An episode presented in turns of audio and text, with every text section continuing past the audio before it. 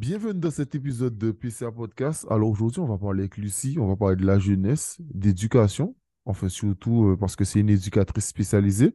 Je pense que le sujet sera super intéressant. Comme d'habitude, il sera en avance euh, sur Patreon, donc n'hésitez pas à vous abonner. Ça coûte 4 dollars par mois et ça permet surtout de soutenir PCA Podcast. Donc l'épisode sera en avance là-bas. Et puis voilà, allez, bon épisode. Allez, bienvenue dans PCA Podcast, Parcours Confidence Antilles, le podcast où des acteurs professionnels aux Antilles vont nous partager leur histoire dans le monde de l'entreprise en tant que salarié ou entrepreneur. Allez, go Ce sont les choix difficiles qui nous demandent le plus de courage. Aujourd'hui, j'ai perdu plus que tu ne l'imagines. Mais le temps du deuil viendra plus tard. Tant qu'il restera des êtres qui n'oublient pas leur passé, il s'en trouvera forcément qui seront incapables de se satisfaire de leur avenir. Comment ça va, Lucie?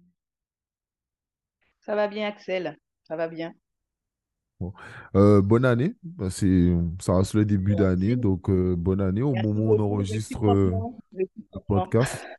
Bah, j'espère surtout que tu auras la santé. Oui, c'est ce que je souhaite également. Ouais, voilà. Moi, je souhaite euh, exclusivement la santé aux gens. Le reste, ça viendra euh, avec le temps. La fameuse question, comme d'habitude, avec PCA Podcast, qui es-tu? Qui je suis? Donc, Lucie, 38 ans, maman de deux enfants, de 4 et 12 ans. Voilà. Ok, ok. Euh, ton parcours scolaire? Alors, mon parcours scolaire, euh, donc parcours euh, normal hein, jusqu'au lycée, où ensuite j'ai décidé, euh, après le bac, euh, de commencer euh, une filière, on va dire, dans le domaine de la gestion. Donc, j'ai commencé euh, un BTS d'assistant de gestion, euh, PME, PMI, au lycée Augustin Aron, euh, BTS que j'ai obtenu. Euh, et par la suite, donc, j'ai euh, obtenu un emploi, euh, voilà, en tant qu'assistante de direction pendant, on va dire, six mois, entre six mois et un an, avant euh, de me décider, euh, justement, après une période euh, sans activité, parce que je ne trouvais pas dans ce domaine d'emploi, avant de me décider, donc après cette période, on va dire, plus ou moins longue de, voilà, de, sans emploi, de travailler au sein d'un établissement en tant qu'assistante assistante, euh, comment ça s'appelle déjà? Euh, les- en fait, c'était euh, un, un contrat, assistante d'éducation, voilà. Donc, j'ai fait ça pendant, euh, pendant quatre ans dans un collège en Guadeloupe, à Sainte-Rose précisément. Et voilà, Ce- ça Et c'est ça c'est lequel, très celui de. Bébel? Celui de Bébel, voilà, Ah, le de, collège de Bébel. Donc, j'y ai Que, travaillé pendant quatre ans. Que je connais très bien. Alors, je connais le lycée Aron parce que j'y étais à ce lycée et je connais très bien? Bébel parce que j'étais à ce collège aussi, euh, parce que je suis de Sainte-Rose. Une question, est-ce que pendant euh, le laps de temps que tu as eu, euh, que tu as eu un, un problème, comme beaucoup, à trouver un emploi, en tout cas dans le domaine qui t'intéressait, tu n'as pas eu cette tentation de partir en France? Non, je n'ai jamais été tentée de partir. Non, je, franchement, non. Je me suis dit que je vais quand même euh, persévérer, rester en Guadeloupe. Après, il y avait l'attachement, hein, euh, voilà, toujours rester auprès de la famille. euh, c'est, euh, pour moi, je n'ai jamais eu, en tout cas, l'envie, je n'ai jamais été tentée de partir. Pour moi, tout mon parcours scolaire devait se dérouler en Guadeloupe. Toutes les recherches d'emploi se sont euh, euh, limitées à la Guadeloupe. Et euh, c'est vrai que cette période d'inactivité euh, m'a permis euh, finalement de voilà de, rechercher, de rechercher autre chose. Et c'est en ce sens que j'ai trouvé donc le, le travail, on va dire qui à mon sens était un tremplin à ce moment-là. Assistant d'éducation, on sait que c'est on est quand même limité. Et l'envie justement de devenir éducatrice spécialisée m'est euh, m'est venue en observant l'éducatrice spécialisée justement euh, du collège de Sainte-Rose. Et là, je me suis dit, il faut que je parte en observation, il faut que je vois comment elle travaille, comment ça se passe. Et euh, c'est ce que j'ai fait. Donc, euh, j'ai euh, pu bénéficier d'un stage, d'une immersion euh, pendant une semaine, un peu plus, hein, une semaine et demie, auprès de cette éducatrice spécialisée parce que j'étais limitée en fait finalement en termes de réponse. Les adolescents venaient avec toutes leurs difficultés, quelquefois des problématiques lourdes. hein. Madame, euh, je, je, je- j'ai des idées noires. Madame, euh, euh, je, je veux me suicider pour certaines jeunes filles. On ressentait vraiment le mal-être et ne pas pouvoir, en tout cas, être limité dans mes réponses, ça, ça, ça me gênait un peu. Et c'est vrai qu'en observant l'éducatrice spécialisée, son approche, sa façon d'interagir avec les jeunes, ça m'a vraiment poussé à me renseigner, à me, à me renseigner, à me documenter. Et euh, c'est euh, un peu comme ça que m'est venue, euh, en tout cas, l'envie euh, de devenir, euh, d'exercer ce métier, de devenir éducatrice spécialisée. Donc, je, je, je, je, te coupe deux secondes. Je te coupe deux secondes. C'est super important ce que tu dis et euh, tu es la deuxième personne à, me, dire ça dans un podcast. Euh, je pense aussi à Lisa qui est devenue psychologue parce qu'elle a fait un stage. Moi, je conseille toujours ça. C'est-à-dire que quelqu'un qui veut faire un métier, qui a en tout cas cette idée, c'est toujours mieux d'aller faire un stage, de proposer ses services gratuitement. Euh, on ne parle pas d'argent, mais on parle simplement d'expérience pour être au plus près du métier, au moins pendant une semaine, une semaine de sa vie. Euh, euh, c'est rien si on doit s'engager en tout cas d'une formation pour pouvoir après obtenir quelque chose. Au moins, il vaut mieux aller auprès du terrain, savoir si ça nous plaît et ensuite, et ensuite faire les formations et faire ce qu'il faut pour obtenir le truc. Donc, tu étais aux 4 ans, donc tu as fait 4 ans au collège de Bébel. Je t'écoute. Voilà, quatre années au sein de ce collège. Donc, la, la petite semaine, semaine et demie d'immersion m'a vraiment confortée dans ce choix, justement, de devenir éducatrice spécialisée.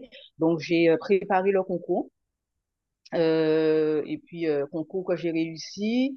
Et euh, en 2012, je suis rentrée donc à l'école d'éducateurs spécialisés.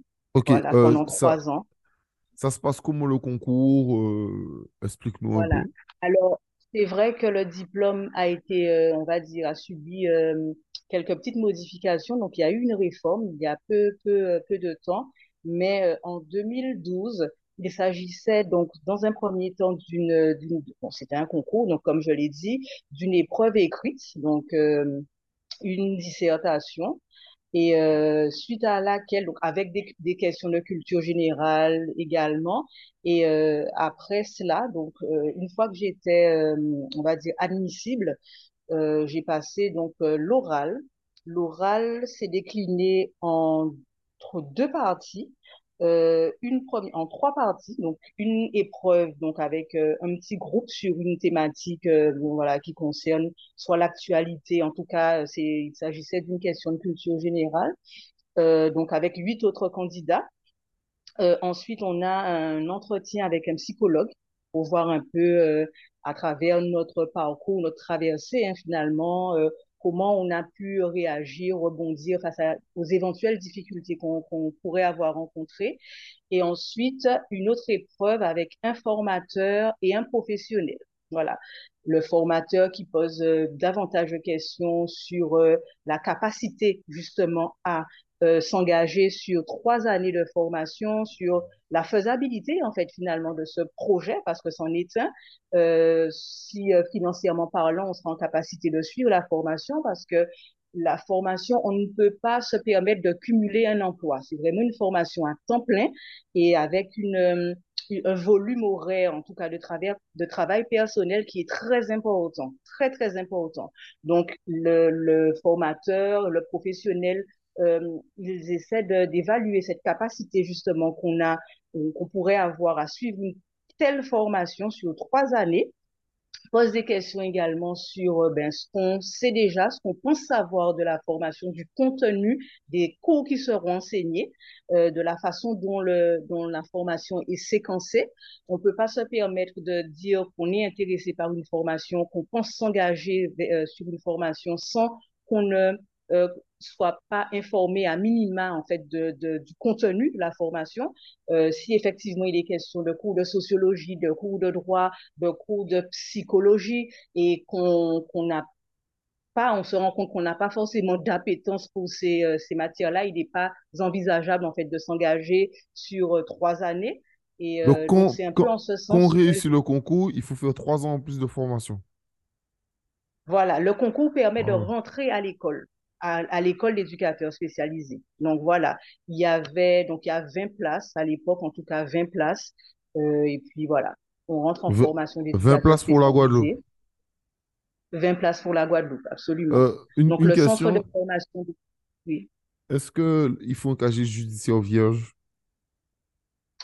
Euh, non, ne pose pas la question. En tout On cas, euh, question. non, jusqu'à, euh, jusqu'à, bon, non, non, il peut- il ne peut- la question n'est pas forcément posée. Je n'ai pas envie de dire de bêtises. Euh, comme ça, là, non, je, je ne sais pas. Sincèrement, je ne sais pas. Non, mais en, tout cas, en Je, tout cas, en tout cas, toi, on t'a pas demandé de ramener casier- ton casier pas, judiciaire. non, je n'ai pas eu à faire ça. Non, je sais que j'avais une note autobiographique qu'on voit un peu euh, mon parcours, euh, mon voilà mon profil, mais je ne me rappelle pas avoir eu à fournir. Après, si je me trompe vraiment, j'en suis désolée, mais je ne me rappelle pas. Voilà. Ok, bon, en tout cas, euh, en, tout en tout cas, j'espère quand même que c'est demandé parce que si tu es pédophile et que tu, tu demandes ça et que tu fais ça, ça reste quand même grave. c'est vrai. C'est vrai, mais c'est vrai que là, tu me poses une colle, je dois l'avouer, parce que je ne me rappelle pas avoir fourni un, un tel document, mais peut-être que ouais, la question est pertinente en tout cas. Ah ben, Donc, euh, merci, c'est voilà. gentil. Donc, euh, J'ai donc, donc, je te laisse continuer sur ton parcours? Mhm. Donc voilà, je disais que j'ai réussi euh, euh, ce concours. Euh, j'ai pu euh, faire partie des 20, des 20 euh, étudiants de la, de la, de la, de la session 2012-2015. Voilà, et euh, à l'issue donc de ces trois années de formation, euh, j'ai réussi donc le, diplôme d'État d'éducateur spécialisé à l'époque euh, qui, qui, pro, enfin, qui, qui permettait d'avoir un bac plus 2, un niveau bac plus 2. Donc voilà, ce diplôme a été réformé il y a peu de temps, hein, deux ans, trois ans maximum, deux ans et demi, allez, on va vers la troisième année. Et aujourd'hui, il permet, euh, c'est une formation reconnue au niveau bac plus 3. Voilà. Donc, licence. Donc, euh, comment? Voilà, absolument. Donc, Donc, la licence. Voilà. Donc, à l'issue de cette formation, qu'est-ce qui s'est passé? Donc, j'ai obtenu ce diplôme en juillet 2015. Euh, j'avais travaillé euh, dans le cadre d'un stage hein, euh, pour le compte d'une association euh, qui, euh,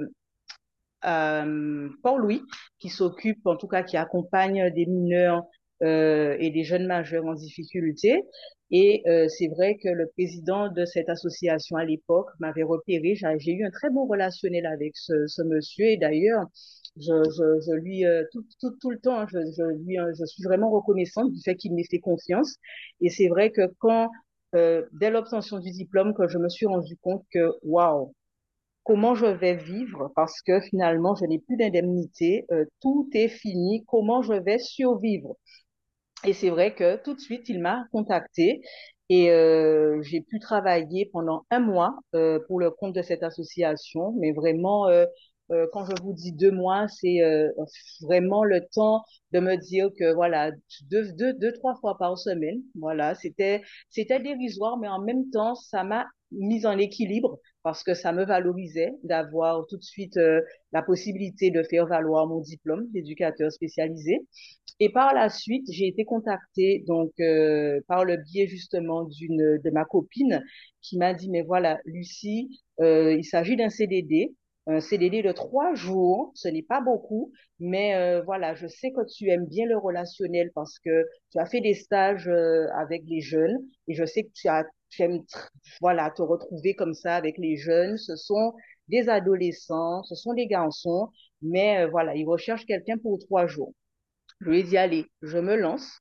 Et puis, euh, voilà, ils, euh, ils nous ils ont fait appel à moi au mois d'août de la même année, donc 2015. Et puis, depuis août 2015 jusqu'à ce jour, je, je travaille pour le compte de, de, de cette association, justement. Donc, euh, j'ai pu, euh, euh, grâce Comme à quoi, donc, euh, euh, donc les trois jours se sont transformés en, en, euh, en sept en ans. CDI. En sept ans. Absolument. C'est beau, c'est beau. Donc, j'ai travaillé au sein de cette MEX, hein, Maison d'enfants à caractère social, donc qui est un internat éducatif qui est situé à Sainte-Rose, à Olivier, à Morne-Rouge, pardon, à Morne-Rouge. Et euh, donc, j'ai travaillé là. Je pense que ce sont les euh, plus belles années de ma vie, très sincèrement, parce que j'ai vraiment eu un bon contact. J'ai toujours eu un bon contact avec les, euh, jeunes garçons. Donc, c'est un, internat éducatif qui accompagne les jeunes donc de 13 à 18 ans. Et voilà, c'est quelque chose, quoi. Il faut aimer. Donc, ce sont des horaires, on va dire, contraignants du 6-14 ou du 14-21 heures. À l'époque, je terminais à 22 heures. Mais euh, c'est vrai que c'est, ce sont les meilleures années de ma vie, tant avec les collègues que j'ai pu rencontrer qu'avec les jeunes euh, que je rencontre aujourd'hui qui sont majeurs, mais qui, euh, franchement, quand je les rencontre, je suis vraiment contente de, les avoir, d'avoir pu les aider, d'avoir pu les accompagner. Et c'est vrai que c'est intéressant. Donc, j'ai souhaité, hein, pour des raisons, euh, on va dire, euh, personnelles, euh, j'ai souhaité, en tout cas, j'ai vu en cela une évolution euh, professionnelle de, de postuler, euh, de faire valoir justement la mobilité en interne et de postuler au sein euh, de, du service de prévention dans lequel j'exerce aujourd'hui. Et, mais c'est vrai que mon cœur est encore dans cet internat éducatif, voilà. De Donc, Sainte-Rose. Une question, qu'est-ce qu'ils euh, qu'est-ce qu'ils faisaient là-bas, ces jeunes? Enfin, pourquoi ils étaient là-bas en tout cas? alors, donc ce sont des Géné- jeunes gé- qui ont été généralement. Voilà, ce sont des jeunes qui sont placés. euh, donc, euh, il y a, y a, y a plusieurs profils. Donc, c'est un, c'est une maison d'enfants à caractère social. Donc, une MEX, hein, je vais appeler ça comme ça, qui euh, accueillait. Donc, il y avait une double habilitation, une double habilitation PJJ, donc protection judiciaire de la jeunesse, et ASE, aide sociale à l'enfance. Donc, les enfants qui se retrouvaient là, c'était soit des enfants qui euh, au titre de l'article 375 du Code civil, hein, si la sécurité, la moralité de l'enfant n'est pas respectée, etc. Donc, c'était des, c'était, des enfants qui étaient considérés comme étant en danger.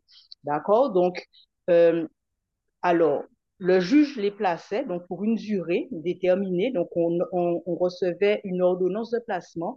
Et sur cette ordonnance de placement, euh, cette ordonnance de placement mentionnait donc les motifs pour lesquels l'enfant avait été placé, euh, soit une carence au niveau familial, une, en tout cas une problématique euh, qui concernait la famille ou le jeune, ou le jeune même.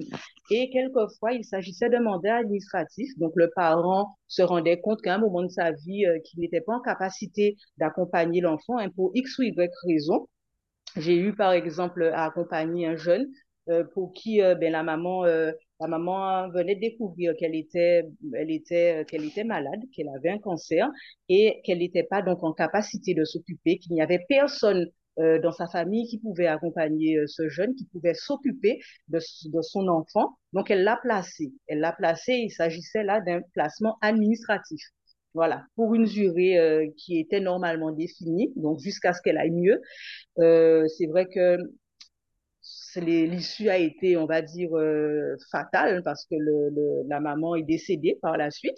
Donc, c'est un enfant qui est devenu finalement pupille de l'État Orphelin. et euh, qui orphelin, voilà, et euh, dont, ben, pour lequel l'aide sociale à l'enfance était le, le, le, le, Le seul dire, le responsable le responsable légal. Donc voilà, donc j'ai parlé de, des, deux raisons en fait qui poussent justement un, parent, en tout cas les deux raisons qui, motivent, en tout cas qui conditionnent l'entrée euh, d'un enfant euh, au sein d'un internat éducatif.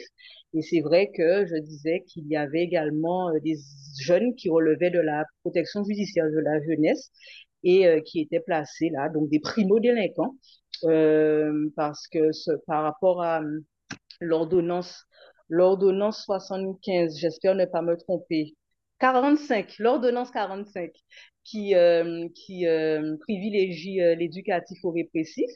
Donc, le jeune n'était pas forcément incarcéré, en tout cas le primo-délinquant, celui qui, qui arrivait, qui avait, voilà, qui avait fait une bêtise, ben, on, ne le mettait pas, en tout cas selon la gravité hein, de, de l'acte commis, il n'était pas tout de suite mis en prise, incarcéré, mais il avait, entre guillemets, une chance. Donc, il euh, arrivait dans cet internat éducatif et nous, éducateurs, on devait travailler à travers ben, tous les actes du quotidien, les temps forts, voire en tout cas parvenir à insérer ce jeune dans la société.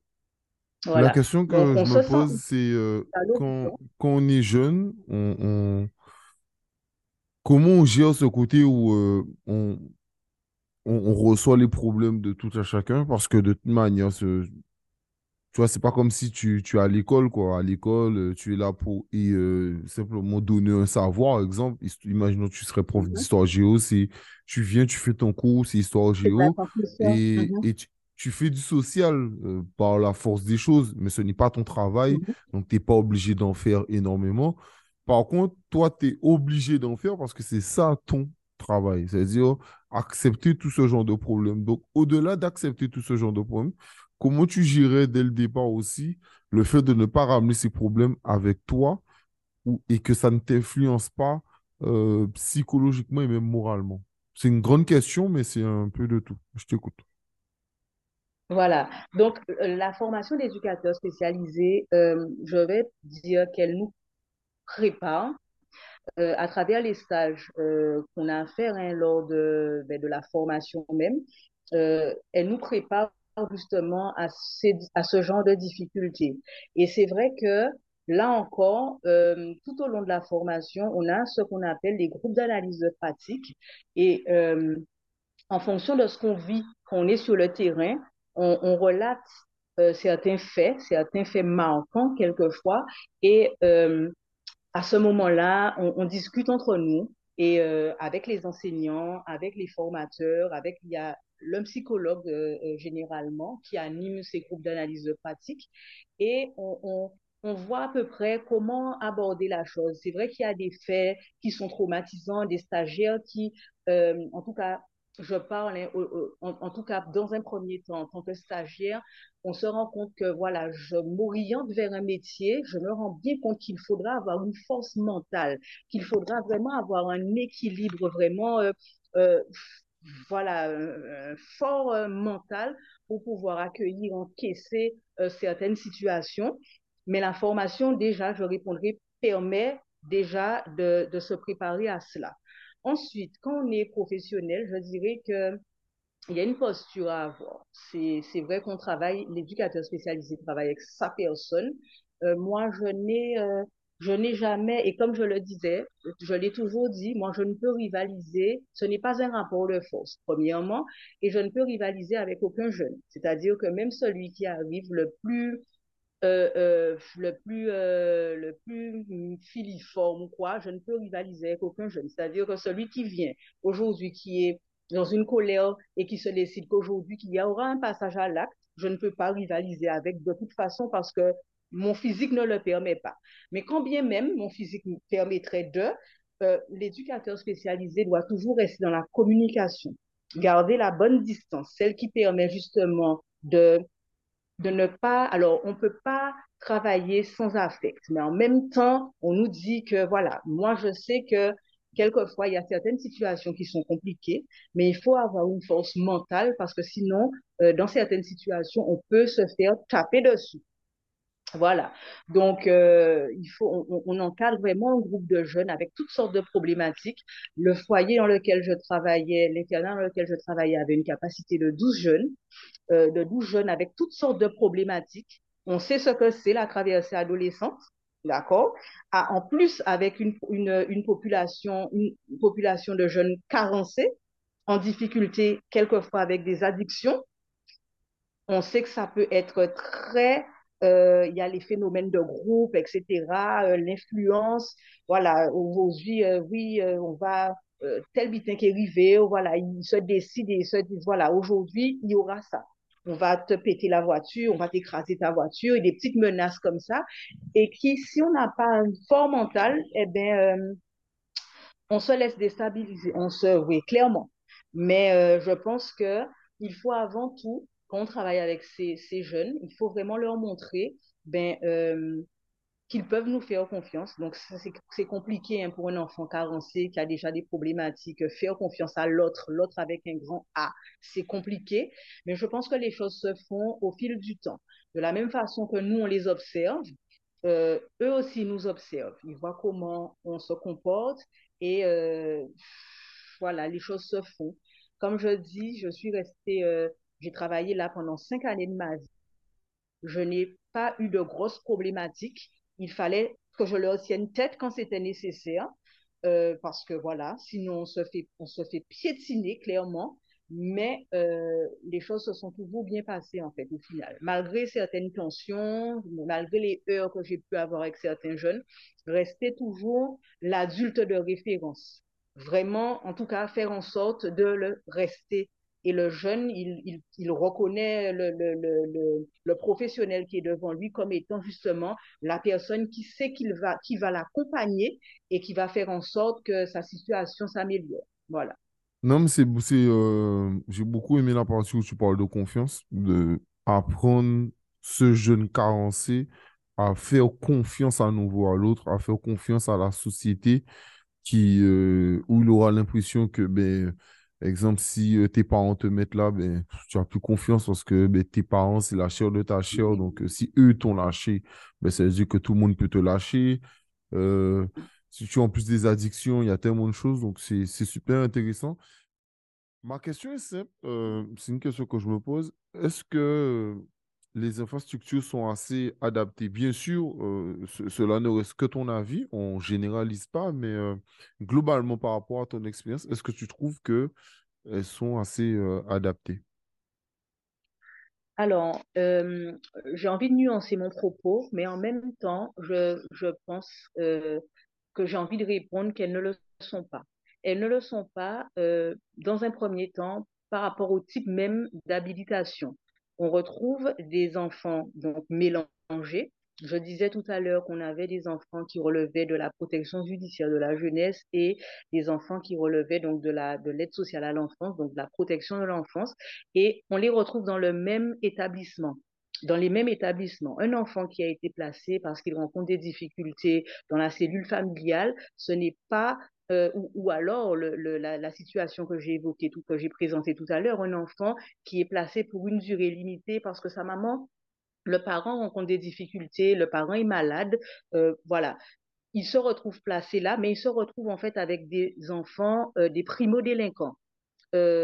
S'il n'a pas commencé à fumer, eh ben, il y a la tentation, il, il y a le fait aussi, voilà, tout ce qui euh, concerne les phénomènes de groupe pour se faire accepter dans la groupalité, donc voilà, il va rentrer dans une consommation. Donc, les, les, selon moi, les infrastructures même ne sont pas adaptées. Il s'agit généralement de, de, en tout cas la, structure dans laquelle je travaillais, donc une villa euh, qui euh, au départ hein, n'était pas on va dire, euh, n'était pas destiné à l'accueil donc de, de, de, de jeunes. Hein. C'était une, une, villa avec des chambres et euh, il a fallu donc les adapter, réadapter de sorte que, que, que l'établissement puisse accueillir les jeunes.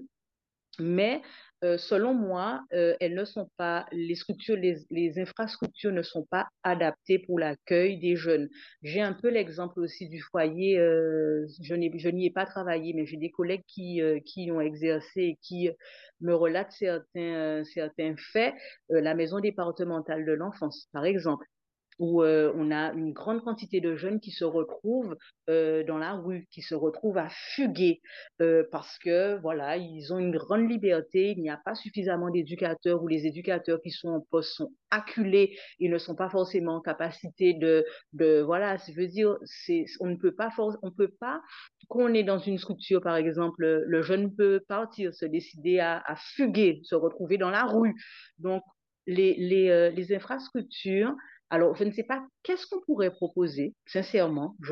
C'est pour ça que j'ai nuancé mon propos.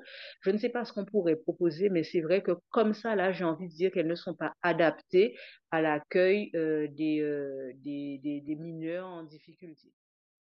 Ta, réfl ta réflexion est super intéressante et euh, d'ailleurs, c'est une conversation que j'avais eue avec des gens qui ont été gardiens de prison qui expliquait que ben, quand tu mets une personne qui est là pour euh, euh, période de permis ou euh, des choses, en tout cas des délits hyper et tu mets une personne avec des longues peines, mais ça améliore pas du tout euh, le quotidien de cette personne. Donc, euh, je comprends totalement quand tu parles ben, de cet effet de groupe, parce que de toute manière, mmh. l'être humain est un animal social, donc il a besoin de ce côté social, il a surtout besoin de s'adapter, et puis vivre en marge les êtres humains n'aiment pas ça. C'est rare de toute manière. C'est pour, ça c'est pour ça que les marginaux sont toujours mal vus parce que ben, euh, c'est toujours mieux de vivre comme les autres et de faire comme les autres. Donc, euh, c'est pour ça qu'il y a un style vestimentaire ben, par pays, par région, des coutumes, des choses à faire. C'est ce qui rassemble euh, les gens. Donc, donc, je comprends que d'un petit lieu, ben, c'est hyper compliqué et, ça sera surtout j'ai l'impression, en tout cas, peut-être tu me diras si je me trompe, mais ça sera le dominant, en tout cas les dominants du groupe, qui vont imposer leurs lois euh, et qui vont donner, en tout cas, le tempo euh, euh, de la situation. moi, il, y a des leaders, il y a des leaders, des leaders positifs quelquefois et des leaders négatifs. Voilà, très souvent. Et c'est vrai qu'on doit faire face à cela. Non, mais après, c'est sûr, de toute manière, comme j'ai dit, là, on parle bien sûr d'éducateurs spécialisés, donc on parle de, jeunes déjà en difficulté, donc on ne va pas leur jeter la pierre parce qu'ils sont dans... Enfin, ils, se... si, en, gros, s'ils n'arrivent pas à être euh, positifs, euh, bon, ben, je ne vais pas leur en vouloir. La, la, vie est déjà assez compliquée pour eux, jeunes. Donc, euh, voilà. Moi, ce que j'entends aussi par rapport à ton analyse, c'est bien sûr, moi non plus, je n'ai pas la solution miracle, mais je pense que c'est toujours un peu le même constat en France et manque de moyens. Voilà, déjà, manque de moyens et euh, le plus de moyens, mieux répartis toujours. Après, c'est pas que l'argent qui fait les choses, mais mieux réparti permet, ben, euh, permet d'améliorer certaines situations. J'ai une autre question. Euh, quel rôle au quotidien la société civile peut faire pour aider ces jeunes? Quand je dis la société civile, je parle de tout le monde. On parle des gens dans le quotidien. Qu'est-ce que qu'est-ce qu'on peut faire euh, pour améliorer la situation de ces jeunes? Alors, euh, qu'est-ce qu'on pourrait faire? C'est vrai qu'on est limité, hein, mais ne serait-ce que les écouter, ne pas les stigmatiser, parce que quelquefois ils sont pointés du doigt, ils sont déjà, euh, comme je disais, ils font l'objet de discrimination. très souvent, hein, moi je vous dis, les jeunes qui que j'accompagne, qui d'emblée comme ça, là, quand on les voit, on se dit, ouais, bon Dieu, c'est fou là là, ce sont pas des enfants de cœur, ils sont dangereux. On a tendance à resserrer un peu le sac à main qu'on les voit parce qu'on se dit, euh, voilà, on va se faire braquer. Très souvent, ce sont des jeunes qui, euh, qui sont, euh, qui ont un profond mal-être, mais qui, mine de rien, sont dans la, restent dans la communication, dans une forme de communication et qui restent, mine de rien, bienveillants euh, quand j'ai à discuter avec les jeunes, ils sont vraiment, euh, euh, voilà, mais non, madame, je vais faire ça pour toi, mais non, mais, mais non, telle chose. Donc, qu'est-ce que la société civile pourrait faire? Les écouter, ne pas les stigmatiser et, faire en sorte justement qu'ils soient il y a forcément un point positif qui soit valorisé, qui soit valorisé d'une manière ou d'une autre, mais en tout cas qu'on cherche un moyen de les valoriser. Voilà. Puis aussi, j'ai eu à Vas-y, vas-y, vas-y, vas-y, vas-y, je te laisse terminer. Non, non, non. Non, non, je disais que voilà, il y a, il y a des, des jeunes, en tout cas quand je travaillais euh, à, dans l'internat, où on se rendait compte qu'on faisait des, des activités euh, thématiques euh, le week-end avec eux, et ça les, ça les valorisait tellement. Madame, tu sais, je sais cuisiner telle chose.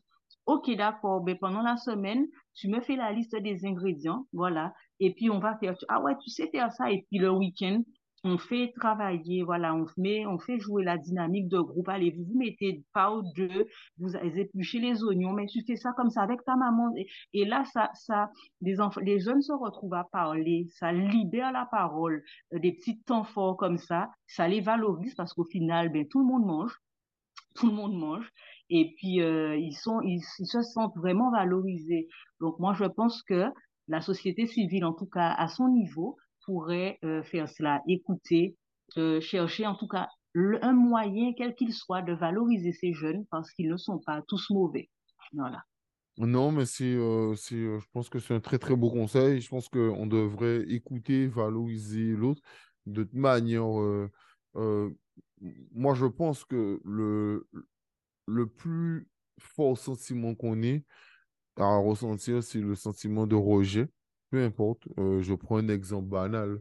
Tu sais, tu, tu donnes une conversation avec un ami, on te donne un boc. Bon, ben, même si euh, ça ne change pas ta vie, quand tu as honte, tu as honte. Tu vois, tu vas acheter un pain, tu connais pas une personne, mais on te boque. bon, ben, tu l'as en travers de la gauche quand même. Bon, ça, ça peut être, C'est tu joues bien, oh. mais le sentiment de rejet pour quiconque, c'est toujours difficile à vivre. Donc, euh, donc euh, voilà, quoi. Et, je parle vraiment dans des actes hyper, euh, hyper euh, quotidiens, quoi. Donc, euh, et même si, exemple, on n'a rien fait, parce que si tu arrives à un endroit et tu poses une question à une personne, excusez-moi, où le chemin, on te dit, fous-toi la paix. Bon, tu, es un peu vexé, tu as honte, donc rien que déjà ça, c'est, déjà vexant. Donc, donc oui, je, suis- d'accord qu'il faut valoriser. Tu as aussi ce Mhm. côté euh, formatrice, euh, où tu interviens euh, notamment soit, soit, soit dans des centres ou en tout cas à l'université, si je ne me trompe pas. Explique-moi un peu plus Mhm. ce que tu fais. Voilà, alors euh, deux années, hein, deux ans après l'obtention du diplôme d'état d'éducateur spécialisé, donc le centre de formation dans lequel justement j'avais passé euh, ma formation d'éducateur spécialisé m'a contacté euh, dans le cadre, dans un premier temps, du suivi des dossiers des étudiants et dans le cadre justement de la participation à des jurys de sélection, à des jurys pour les certifications. Et c'est un peu en ce sens que j'ai commencé euh, dans le, volet formation. Donc, euh, j'ai eu ensuite à proposer des cours aux éducateurs spécialisés, euh, aux moniteurs éducateurs et ensuite aux éducateurs techniques spécialisés, en tout cas à, différents travailleurs sociaux en formation. Et tant dans le centre de formation en question, donc le centre de formation des travailleurs sociaux, euh, que dans d'autres centres de formation et, notamment euh, euh, comme je disais, dans le cadre du suivi des dossiers et la participation à des jurys. Par la suite, j'ai passé j'ai obtenu un master 2 en sciences de l'éducation et à la suite de cela, j'ai été contactée par le coordonnateur euh, ben, de la formation afin que je dispense, euh, en tout cas que j'enseigne à l'université. Donc ça, c'est très récent. J'enseigne à l'université dans le cadre des groupes d'analyse de pratique et des séminaires professionnels. Voilà. Et euh, donc j'ai passé la formation ben, pour devenir formatrice, donc la certification. Et donc, depuis peu, je suis donc officiellement formatrice, mais j'enseigne euh, également à l'université euh, pour les, euh, les étudiants de Master 2. Donc, c'est très, très récent. Et je me rends compte que je me plais beaucoup dans la formation. Donc, c'est vrai que mes projets à moyen terme sont de passer, en tout cas, dans tout ce qui concerne le volet enseignement, en tout cas encadrement, je n'en dis pas trop, mais c'est vrai que j'aspire vraiment à, à, à passer de ce côté-là et devenir formatrice à plein temps. Voilà. Ok. Euh, c'est ma dernière question. Comment tu vois la Guadeloupe euh, dans le futur? Qu'est-ce que tu aurais aimé pour ta Guadeloupe? Qu'est-ce que j'aurais aimé? Ben, du positif, hein. C'est vrai que le maître mot, euh, quand on parle de la Guadeloupe, on parle de mutation, c'est-à-dire que voilà, mutation, c'est le grand mot. Euh, les, euh, les, les, les, les, personnes là, des années 80, euh, voilà, et l'évolution des choses, on voit, hein, ne serait-ce qu'à travers la technologie, et tout, on voit qui, euh, que ça apporte du négatif, que ça apporte du positif également. Donc, euh, J'aurais voulu, hein, de toute façon, ce n'est pas forcément être utopiste, hein, d'espérer que les choses euh, aillent mieux. Euh, une Guadeloupe, en tout cas, beaucoup plus paisible et euh, avec des problématiques, euh, on va dire, sociales moins, euh, moins exacerbées que ce qu'on rencontre. Et, et voilà, que les, que les choses, que toutes les problématiques, voilà, qu'elles, qu'elles, que les choses rentrent dans l'ordre, que ça aille mieux. Ce serait ce que je pourrais souhaiter pour ma Guadeloupe, tout simplement. Ben, moi, déjà, je souhaite euh, que, que on ait de l'électricité. Voilà. Très bien, parce que je suis dans le Alors, noir. non, mais c'est, l'heure pour ça que je dis ça.